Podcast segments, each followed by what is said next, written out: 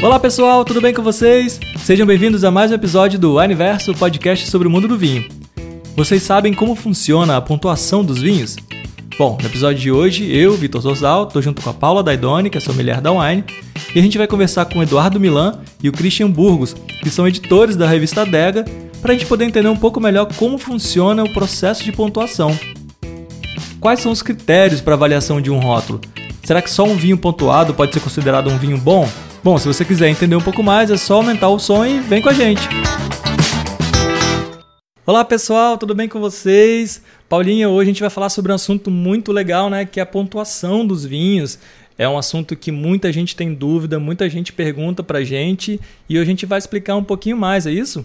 Oi, Vitor, oi pessoal, é isso aí. A gente vai falar sobre pontuação de vinhos, que é um assunto super interessante também é, é interessante saber como é que faz essa pontuação, os critérios e como é que os editores escolhem esses vinhos pontuados. E para isso eu sei que a gente tem dois super convidados, né, Vitor? Pois é, a gente não ia deixar por menos, então a gente trouxe dois especialistas aqui para tirar muitas dúvidas da gente, que é o Eduardo Milan, que é editor de vinhos da, da revista Dega, e o Christian Burgos, que é editor da revista Dega também. Eduardo, Christian, muito bem-vindo, obrigado por participar aí da gente, espero que a gente bata um papo bem legal aí. Oi, Vitor. Oi, Paulo. Obrigado pelo convite. É um prazer estar aqui com vocês, conversar um pouco mais sobre o mercado do vinho e hoje sobre pontuação, né? Isso aí. Obrigado, viu, é, Vitor e Paula, pelo convite. Espero que a gente possa esclarecer as dúvidas todas que vocês têm a respeito desse tema. Bacana, legal. Bom, eu já começo assim. Queria saber um pouquinho como é que é o trabalho de vocês, quais os guias que vocês editam e aproveitar também para perguntar como funciona de fato a pontuação dos vinhos, quais são os critérios, como é que funciona na prática. Legal, a gente começou a degustar vinhos é, profissionalmente 15 anos atrás, quando a gente lançou a revista Dega. O Eduardo já é editor de vinhos da revista há mais de 10 anos e ele é o responsável hoje por todas as degustações. A gente, além da pontuação da revista Dega, todos os meses e todos os dias nos nossos sites, é, a gente também faz alguns guias de vinho. Um guia de vinho super conhecido, que é o Descorchados, degusta vinhos da América do Sul, Chile, Argentina, Brasil e Uruguai. A gente tem um guia de vinhos Adega Brasil, que é obviamente sobre o Brasil, e esse ano a gente lançou um guia de vinhos sobre Portugal, que é o guia de vinhos Adega Portugal.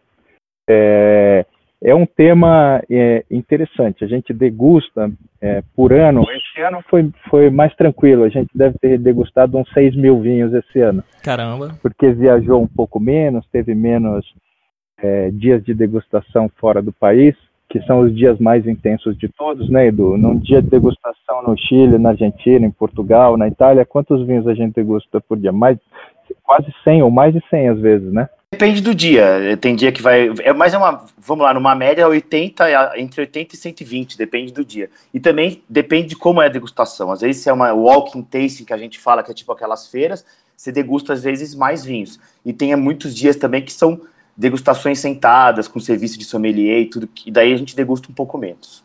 Legal. E como é que funciona assim na prática para fazer a pontuação dos vinhos? Quais são os critérios? Como é que vocês trabalham? Então é super interessante é, isso daí. A gente começou pontuando com estrelas. Antigamente, no começo da revista, esse processo de pontuação estava sendo definido não só no Brasil como no mundo inteiro, né? É, a gente como, e alguns outros degustavam com estrelas, de uma a cinco estrelas. Aí tinha a revista Decanter e o pessoal mais técnico dos concursos que degustavam numa escala de 0 a 20 pontos. Aí tinha o, o Gambero Rosso, um guia da Itália, que degusta até hoje com cálices, né? Um, dois ou três é, é, cálices. Eu vou usar essa, esse, esse nome, que eles chamam de biqueres. Certo. E tinha um cara que começou a implementar um sistema mais fácil para o consumidor, que era o Robert Parker, e popularizou um sistema de 0 a 100.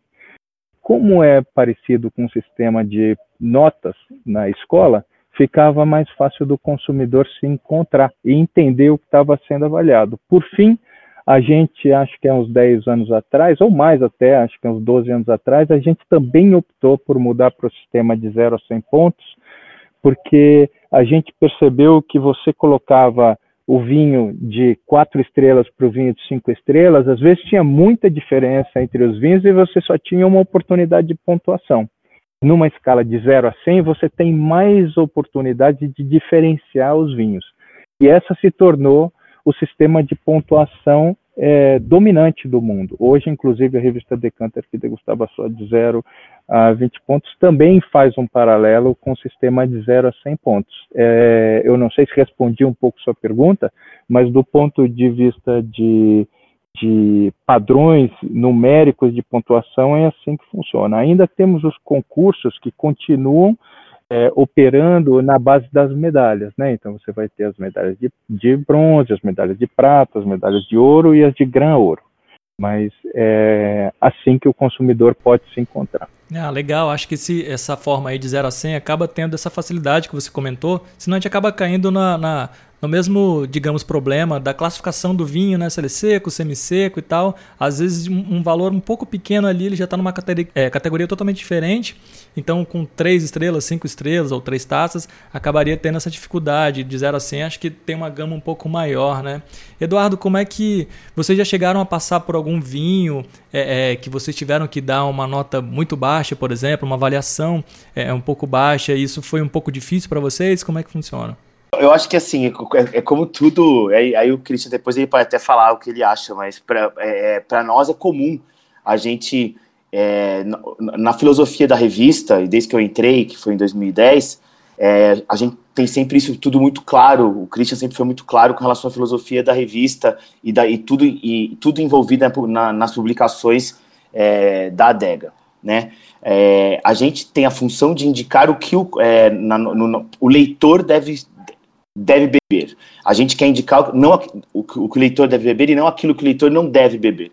Então a gente costuma, assim, muitas vezes desclassificar os vinhos, mas a gente não divulga isso para ninguém, entendeu? Mas isso é corriqueiro no nosso, nas nossas degustações.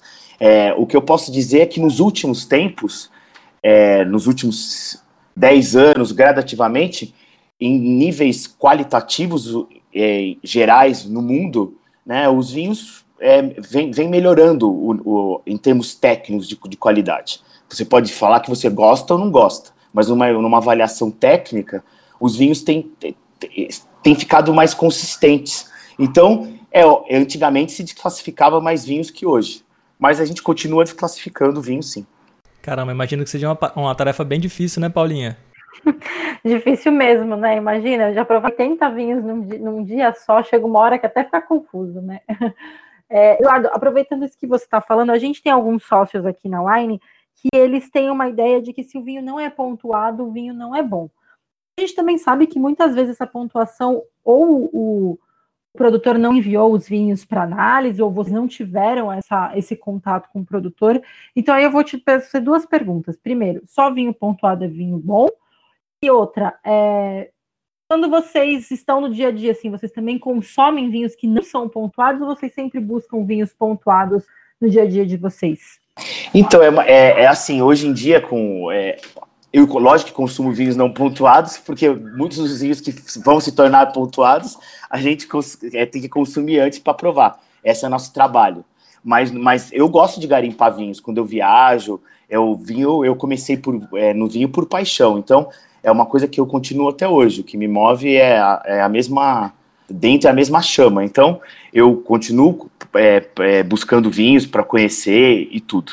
E é óbvio que depois a gente também busca vinhos é, que são é, conceituados, pontuados e, e, tal. Não, eu, eu acho assim que a primeira pergunta sobre os vinhos pontuados que você falou, na minha opinião, isso é uma opinião minha, eu acho que a, que a gente, é, o, o, o vinho ter uma pontuação é um porto seguro, mas depende de quem pontuou. O problema de hoje em dia é, é, é que as pessoas estão colocando qualquer pontuação e fica complicado para o consumidor ter uma, ter uma referência, entendeu? Eu acho que tem que ver quem pontuou, daí, daí começa a ficar, começa, como é que eu posso dizer, começa a ficar uma coisa mais, uma, uma informação mais segura. Se eu puder complementar um pouco o que o, o, que o Edu falou, é, obviamente a gente, a gente degusta bastante vinho. A gente degusta num ano normal um pouquinho mais do que 10 mil vinhos. E é bastante vinho. Mas ainda assim, não é a cobertura de tudo que existe dentro, nem dentro do mercado brasileiro. O mercado brasileiro hoje conta com 23 mil vinhos sendo comercializados, 23 mil rótulos estão registrados no mapa no Ministério da Agricultura no Brasil. Então a gente consegue degustar quase metade dos vinhos que estão disponíveis no Brasil. E muitos dos que a gente degusta ainda não estão disponíveis no Brasil e alguns não estarão disponíveis no Brasil. Então, é impossível só ter vinhos pontuados. Então, obviamente que existem bons vinhos não pontuados também. É, e que podem ter, passar por uma boa curadoria, como é o caso da curadoria da Wine, obviamente. É, mas o que, o, o que a pontuação ajuda é e você, sem ter que abrir a garrafa, gastar o seu dinheiro para experimentar, você recebe uma indicação que deve ser isenta ou independente de se aquele vinho quão bom ele, quão bom ele é na visão do avaliador. E por isso que o Eduardo fala, é importante também saber com que avaliador que você está trabalhando, é. para você poder escolher se você às vezes nem é só uma questão técnica, é também uma questão de estilo. Eu me identifico com o estilo daquele avaliador ou não me identifico? Eu confio na independência daquele avaliador ou não confio? Quantos vinhos essa, essa pessoa já degustou para poder indicar vinhos para gente, né? Mas o fato de eu gostar de um vinho como consumidor não quer dizer que ele seja um grande vinho. Eu não entendo nada de obra de arte um dos quadros mais bonitos que eu tenho, meu filho que pintou, que está na, tá na parede da minha sala. Agora, isso não faz do quadro do meu filho uma obra de arte para todas as pessoas. Ele pode fazer do quadro do meu filho uma obra de arte emocionalmente para mim. O mesmo acontece com o vinho e você gostar ou não de um vinho. Você pode gostar pra caramba ou você pode não gostar Agora, existem critérios técnicos para você avaliar se um vinho é bom ou ruim, ou muito bom, ou excepcionalmente bom. Então, isso é interessante a pontuação ajuda, a pontuação de pontuadores com experiência técnica ajuda você nesse processo de você poder comprar uma garrafa tendo alguma orientação sobre o nível de qualidade que vai estar ali dentro. Bacana. Eu acho que se a gente fosse, me corrijam aí se eu estiver errado, mas para quem está ouvindo a gente aí em casa, é, talvez fazer uma comparação com um crítico de cinema ou de música, né? Você às vezes pega um filme que você gosta e vê o que, que aquele crítico falou sobre o filme, ou vê o que um amigo seu falou sobre aquele filme. Ah, se você concorda com a opinião dele, legal, então tem ali é, é um pensamento parecido, ou às vezes o cara foi além, né? Analisou coisas é, diferente do que você reparou, mas de fato estavam ali presente e faz todo sentido. Seria mais ou menos por aí? Tem muito, tem muito a ver com. Eu acho que toda a, a, a função crítica carrega esse contexto que você está falando. Você está é, bem, bem correto. E aí, Vitor, eu acho que o que é importante é você confia, você se identifica com as pontuações daquele veículo ou daquele crítico e você segue com elas. Até o dia que você acreditar que existe, é, você se decepcionar ou alguma coisa assim. Mas, em geral, Vitor, a, a opinião dos consumidores e dos críticos é muito similar para os vinhos muito ruins ou os excepcionalmente bons. É ali no meio que você vê que, é, que existe uma distorção. Aí você vê, quando você está falando de pontuações médias, né, do vinho médio, é que você vê muita divergência na opinião do próprio consumidor. Alguns gostam muito, outros não gostam nada. Aí está a grande maioria, né, Christian? Aí é que está a grande maioria, porque é, degustar Petrus, todo mundo sabe que é bom e degusta e gosta, é certeza absoluta. Vinho ruim também, todo, quando é muito ruim, todo mundo sabe. Todo mundo sabe também. Mas é, mas é curioso, eu acho que a, que a Paula bota um, um bom ponto, é se você confia na curadoria da, é, do, de quem está oferecendo o vinho a vocês, por exemplo, no caso da Wine, você se identifica com aquela curadoria, não interessa se o vinho é pontuado ou não. Obviamente que eu acho é, sempre legal ter pontuações é, como consumidor. Tá? Eu chego numa prateleira, tenho diversas opções, preços muito distintos também, mas é legal eu ver numa faixa de preços, vamos dizer, ah, eu estou a fim de gastar até 200 reais num vinho, E daí eu vejo que tem um vinho ali de 200 reais que tem 94 pontos e um de 200 reais que tem 90 pontos. Os dois são excelentes pontuações. Mas, obviamente, que você vai falar, pô, por que, que esse de 94? Eu quero experimentar esse.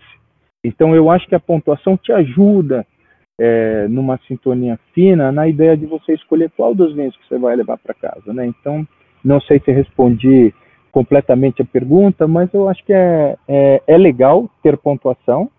Agora, não só vinho com pontuação merece a sua atenção também. Sim, isso é muito importante. A gente fala muito isso aqui na Wine, até porque às vezes foi o que vocês falaram, né? Às vezes um vinho que para mim é super legal, para o Vitor pode não ser, ou vice-versa. Então, o gostoso do vinho é a gente acabar ali descobrindo coisas novas e o que a gente mais gosta, né? E vocês falaram muito sobre o estilo do pontuador, de quem está fazendo essa avaliação. E vocês têm um estilo? Vocês seguem algum, algum padrão? Como é que é quando vocês, porque são alguns guias diferentes, né, vinhos de regiões tão diferentes, como é que vocês fazem essas análises para ter esse padrão de nota e tudo mais? Tá, existem duas coisas. Uma coisa é a questão do. Existe um padrão, existe uma questão de estilo. É, quando a gente fala de padrão, inicialmente a gente fala de um código de conduta. Né? É, eu acredito que um pontuador, para poder ser considerado independente, não pode é, trabalhar para. não pode ser a pessoa que trabalha para importadora ou presta consultoria para importadora ou para o produtor e tudo mais para evitar conflitos de interesse. Então, a gente dentro da editora, quando vai montar a nossa equipe ou selecionar novas pessoas para a nossa equipe de degustação, segue isso como um código de conduta. É, a partir daí entra a questão do estilo de pontuação. É, geralmente, as pontuações dentro do nosso grupo, quando a gente degusta entre é, duas, três ou quatro, ou cinco, até seis pessoas, a diferença da pontuação não é, não é elevada. É, muda a relação desse degustador com aquele vinho. Isso traz uma coisa bem interessante, que é a descrição do vinho. Né? Então, tem alguns degustadores que, que têm uma relação emocional é, com vinho é, voltada para a gastronomia. Então, geralmente, a gente percebe que num vinho muito gastronômico, um dos nossos degustadores que tem essa ótica para a gastronomia é, vai escrever, vai descrever de uma maneira mais legal esse vinho. Embora a pontuação que ele tenha dado seja similar ou igual, exatamente igual à dos outros degustadores. Então você tem dois componentes no vinho, né? Você tem a nota em si, que é um parâmetro que te permite comparar vinhos completamente diferentes, como você falou, ah, a gente tem um guia de Portugal, a gente tem um guia do Brasil, a gente avalia os vinhos da mesma forma. Né? Então, você tem a nota que te permite comparar é, maçã com laranja. E depois você tem os, as descrições que te permite é, ver se aquele vinho está dentro do seu estilo de, de, degustação, né? O seu estilo como consumidor é, se são vinhos mais opulentos, são vinhos mais elegantes, são vinhos mais gastronômicos, se eles dão é, mais enfoque para fruta ou para outros tipos de aromas. Se você descobre, se você gosta de é, que são feitos de uma determinada maneira, são produzidos de uma determinada maneira ou de outra maneira. É, por exemplo, a gente pode falar, ah, eu gosto de vinhos com maceração carbônica, para serem degustados de uma maneira mais jovial, é, informal e tudo mais. São vinhos frescos. É, essas, essas coisas é que fazem diferente, mas o padrão é, é o mesmo. E às vezes a gente também é, discute um pouco, sobretudo o Eduardo, que tem uma sensibilidade espetacular, pô, esse vinho, depois que a gente degustou, e que aí a gente começa a analisar, ah, ele foi feito de determinada maneira, e era isso mesmo que o enólogo queria fazer? Era isso que é isso que se espera dos vinhos daquela região? Esse é o melhor caminho para essa uva? É, à, medida que você vai degustando é, bastante, você pode começar a, a, analisar esse tipo de coisa. E por que, que a gente analisa isso? Porque quando o consumidor é, entra ali no, no site da Wine é, e ele faz uma seleção por um vinho de um Pinot Noir ou por um Carmener, né? ele faz por razões diferentes. Ele espera encontrar a tipicidade de um Pinot Noir quando ele escolhe um vinho Pinot Noir, ou espera encontrar a tipicidade do Carmener ou de outra uva quando ele opta por outra uva. A gente pode falar disso é, tanto das uvas como das regiões. Né? Então, é, a gente também se atenta a isso. Esse vinho está para que o consumidor, é, quando é, pegue uma garrafa, encontre dentro da garrafa aquilo que deveria estar ali dentro, baseado nos, nos vamos dizer, nas pistas que foram colocadas para esse vinho no rótulo, ou no contra-rótulo, ou na apresentação dele.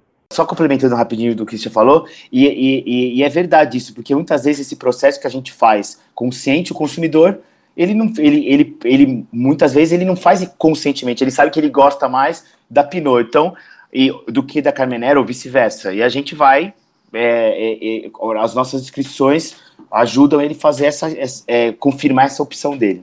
Então, para o pessoal entender, quando vocês vão fazer uma análise, uma análise é, às cegas, vocês sabem pelo menos a região ou então uva que ele vinho. Então, por exemplo, quando vocês fazem o guia de Portugal, vocês sabem que aquele flight vai ser todo sobre Alentejo. E aí, dentro disso, vocês tentam identificar as características, vinhos que são mais típicos ou não. É assim que funciona?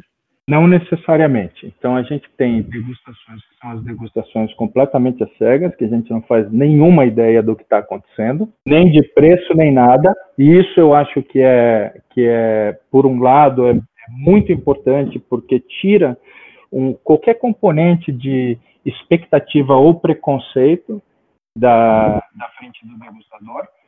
É, mas existem outras situações que acontecem que a gente está degustando com o produtor ou a gente está numa determinada região do mundo degustando. É, aí você tem parâmetros e você consegue olhar se esses vinhos estão efetivamente dentro daqueles parâmetros. E, por fim, quando a gente. Tá, é muito difícil, não, eu, eu nunca vi acontecer. Da, é, com o tempo, você vai degustando, você já sabe se o que está na sua taça é, é, um vinho, se ele é da onde, se ele é de que, um, é, que produtor, que estilo, enólogo, você já é, você não precisa mais ler o rótulo para saber o que está acontecendo, né? Mas de, de, de qualquer maneira, vamos lá, um Pinot Noir é um Pinot Noir e, e ao final da degustação, quando a gente abre o, os vinhos para saber o que a gente está degustando, a gente pode reconfirmar ou não a nossa nota. É justamente nessas horas que acontecem as maiores decepções, quando a gente às vezes é, vê um vinho que é bastante caro é, e que a gente pontuou bem, mas não proporcionalmente bem ao preço que ele deveria ter. Então, é, ou ao contrário, às vezes você pega um vinho de é, 60 reais, 50 reais e ele, pô, você pontuou ele com 90 pontos. É, e aí eles é o momento mais feliz da gente encontrar grandes vinhos em preços acessíveis, vinhos que ainda não foram descobertos ou que ainda não receberam a proeminência que eles mereciam. E, e, isso é muito legal também acontecer. E quando a gente fala aqui dos vinhos brasileiros, vocês comentaram que os vinhos estão tendo, é, tecnicamente falando, eles estão tendo mais consistência. E o Brasil, vocês enxergam isso também? Que a, a, o, Brasil, o produtor brasileiro consegue trazer vinhos mais consistentes, com mais qualidade? Fala-se muito dos vinhos espumantes, mas os vinhos tranquilos. Como é que vocês enxergam isso, é, essa evolução do vinho brasileiro?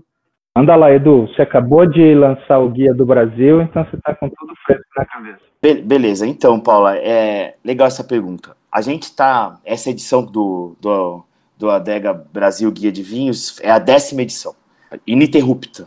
Então, a gente está degustando desde 2011, é, que foi a primeira edição, né, é, do guia é, Brasil até hoje. Então a gente está degustando, essa foi a décima edição. E nesses 10 anos, é, o vinho brasileiro ganhou em consistência, sim.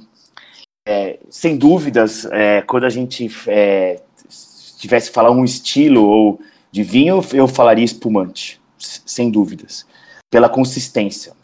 cada ano você, tá, você encontra um nível médio dos espumantes brasileiros no, melhor. Aí você vai falar assim, ah, mas os, e os brancos, os tintos? Também, mas, é, mas tem, tem mais é, altos e baixos. Quando você fala do espumante, é, você começa a ter cada ano que passa, principalmente nos últimos cinco anos, um, um, uma massa crítica é, é, no, no, no, nível médio maior. E daí você atesta a qualidade. Porque às vezes você pode ter é, 10 vinhos excepcionais, mas daí você tem uma gama de vinhos muito abaixo da crítica. E aqui no Brasil, em termos de espumante, não gente tem um nível médio cada vez mais sólido, e isso que é importante. A, é, a gente tem uma. A gente, é como se fosse você visualizasse uma pirâmide em que o meio fosse maior do que a base e o topo. Então, isso é um sinal de consistência. É, esse é, por incrível que pareça, nos últimos anos, isso é uma confirmação do que eu estou te falando, os melhores vinhos do guia, é, os, os, os campeões do ano, se a gente pudesse colocar os mais bem pontuados, esse ano foram dois vinhos espumantes, o ano passado também, outro ano também, e, e com 93 pontos. Foi o máximo que a gente deu até hoje para os vinhos brasileiros, né, eu digo como adega. É, e, mas antigamente, antigamente, nos últimos dois, três anos, a, a gente observava que os Natur ganhavam sempre como melhores. Isso significa o quê? É, para você fazer o Natur, você precisa das melhores uvas. Então isso não é que era previsível, mas a gente pode dizer que sim. O que aconteceu esse ano foi uma coisa diferente, que já indica uma qualidade geral das uvas, talvez, por isso, isso tudo não é achismo, isso é por degustação. A gente vai, depois que a gente degusta e, e o guia, a gente está tudo em Excel, então a gente consegue ter uma visão ampla das coisas. Então você começa a constatar coisas. Puxa, esse ano a gente premiou como os dois melhores do guia, dois Brutes, que foi que eu acho que foi a primeira vez que aconteceu, pelo que, se não me falha a memória, porque nos outros anos tinham sido Natur, e Extra Brut, mas esse ano foram dois Bruts. E, mas isso também tem a ver com a safra, né? Tem a, tem a ver com essa qualidade que eu estou falando, mas também tem a ver com, a, com uma melhora, com uma, uma safra ótima que foi 2018 e também 2020, né? Que foi ainda melhor que 2018. É, eu acho que é interessante é, dar complementar um pouco o que o Edu falou, analisando um pouco da nossa história. Né? Na década de 80, os vinhos que tinham mais é, proeminência é, no Brasil eram os brancos. Né? Aí, inclusive no Vale dos Vinhedos, quando você começa a ver uma entrada dos vinhos importados e uma, um crescimento do desejo do consumidor pelos tintos, a indústria brasileira vira e arranca ou deixa de lado a produção de brancos e se concentra, se concentra na produção de tintos. Foi um movimento que aconteceu no mundo, no mundo inteiro. Só que em alguns países, é, por sorte, isso casou com o terroir, né, que é o conceito, sobretudo quando a gente for falando de clima aqui, vamos falar um pouco de clima para ficar mais fácil. É, a região sul, é, a Serra Gaúcha, está muito mais propensa a, a, chuvas durante o período de colheita é, do que outras regiões do mundo e do Brasil. E, então, isso é, fez com que a hora que, que os vinhos começaram a ser elaborados mais espumantes, o espumante encontrou seu terroir na, na Serra Gaúcha, encontrou sua casa. Né? Por isso que a gente vê é, os espumantes brasileiros indo tão bem é, não é só uma questão a técnica para fazer, não, é o vinho certo sendo produzido no lugar certo. Aí a gente começa hoje a ver vinho brasileiro sendo produzido em outras regiões, como por exemplo a campanha gaúcha. Na campanha gaúcha a gente está descobrindo é, é, tintos é, muito bem feitos.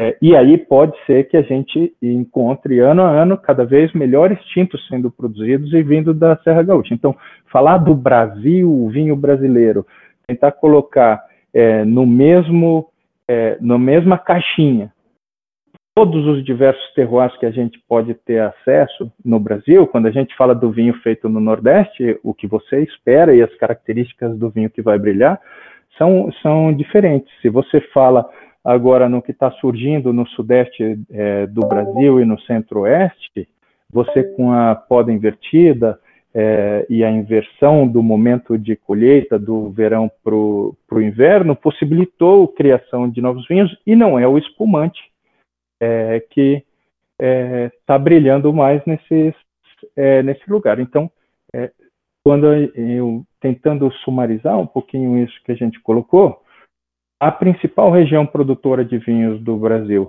hoje está no Rio Grande do Sul, a, a, que tem o, historicamente maior produção de vinhos que a gente vem degustando está ali na Serra Gaúcha, e é tipicamente uma região dos espumantes e ela vem se encontrando e as vinícolas estão olhando mais e mais para os espumantes.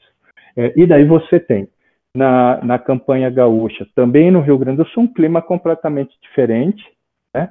É, você tem no Nordeste o, condições, obviamente, completamente diferentes, e depois no Sudeste, completamente diferentes. Então, a gente vai ver, assim como a gente já está vendo, vinhos de qualidade diferentes do espumante, é, ou com estilos diferentes, é, ganhando proeminência, vindo dessas outras localidades. Isso é super legal porque é um sinal de que o produtor não está mais chegando naquele lugar e falando: ah, hoje está vendendo bem Cabernet Sauvignon, então eu vou plantar Cabernet Sauvignon. Não, aonde você está? Que clima você tem? Que solo você tem? E aí você decide o que vai, sabendo já, com toda a experiência é, que existe no mundo inteiro, você consegue decidir melhor ao que você vai se dedicar. É, isso é que é, isso é super legal, o, o respeito ao terroir, e a gente começa a ver isso mais e mais aqui no Brasil. Legal. Caramba, Paulinho, olha só, hein, quanta informação legal a gente conseguiu hoje. É, ótimo saber de tudo isso, né, Vitor? É, é super interessante saber que a gente, aqui na Wine, a gente usa, né, o Descorteados como é, de pontuação, a gente coloca nas nossas fichas técnicas, nos nossos vinhos, e os, os nossos sócios adoram ver essas pontuações, mas é muito interessante ver como é que isso se desenrola, né? Porque é muito mais que só uma notinha ali, né? É muita coisa que tem por trás. É realmente conhecimento de terroir, conhecimento de tipicidade da uva. Eles têm que ter uma equipe toda por trás para conseguir fazer isso, né? Super interessante. Sim, é um trabalho que eu vejo muito difícil. Eu quero até parabenizar vocês aí, porque é algo muito subjetivo, né? Por exemplo, eu, eu sou do marketing, trabalho com podcast aqui, com foto, com vídeo. Eu falo que em foto e vídeo, assim como você citou aí mais cedo, Cristian, a obra de arte, é algo visual, você vê. Agora, quando a gente fala de, de música ou de olfato, paladar, eu acho que é muito mais difícil de acertar, de ter um padrão. É algo que acho que é um dos nossos sentidos aí que se, é, seja um pouco mais difícil de você ter esse, esse controle, essa apuração. Então é bem legal saber esses critérios e como funciona, assim, como que na prática as pessoas podem perceber melhor e fazer suas escolhas também. Posso te dar uma, uma um, fazer um paralelo? Eu acho que a gente está, o mundo que a gente vive, a educação que a gente recebe é extremamente visual e também sonora. Às vezes a gente treina menos os nossos, tanto o nosso paladar é, quanto o nosso olfato é, a conseguir descrever aquilo que está sentindo. Então é difícil mas é, você pode treinar e você pode conseguir. Todo mundo pode se tornar um bom degustador de vinho. É degustar bastante e degustar com atenção. Se você degustar acompanhando as notas de um degustador experiente, quando eu digo notas, não estou falando da pontuação, estou falando de como ele descreveu o vinho, fica ainda. Você pode aprender a degustar sozinho. Legal. Você pode acompanhar e falar: Ó, oh, ele está dizendo aqui que tem um aroma de morango, será que eu encontro isso? É, ou é frutas cítricas, ou fruta de caroço, ou a parte branca da laranja, e as pessoas, incrivelmente, depois que elas recebem uma pequena dica do que está ali dentro, elas encontram. Num primeiro momento, elas acham até que foram sugestionadas, é, mas depois elas vão vendo é que elas não estão acostumadas a ter que dar nome a sabor. Sim.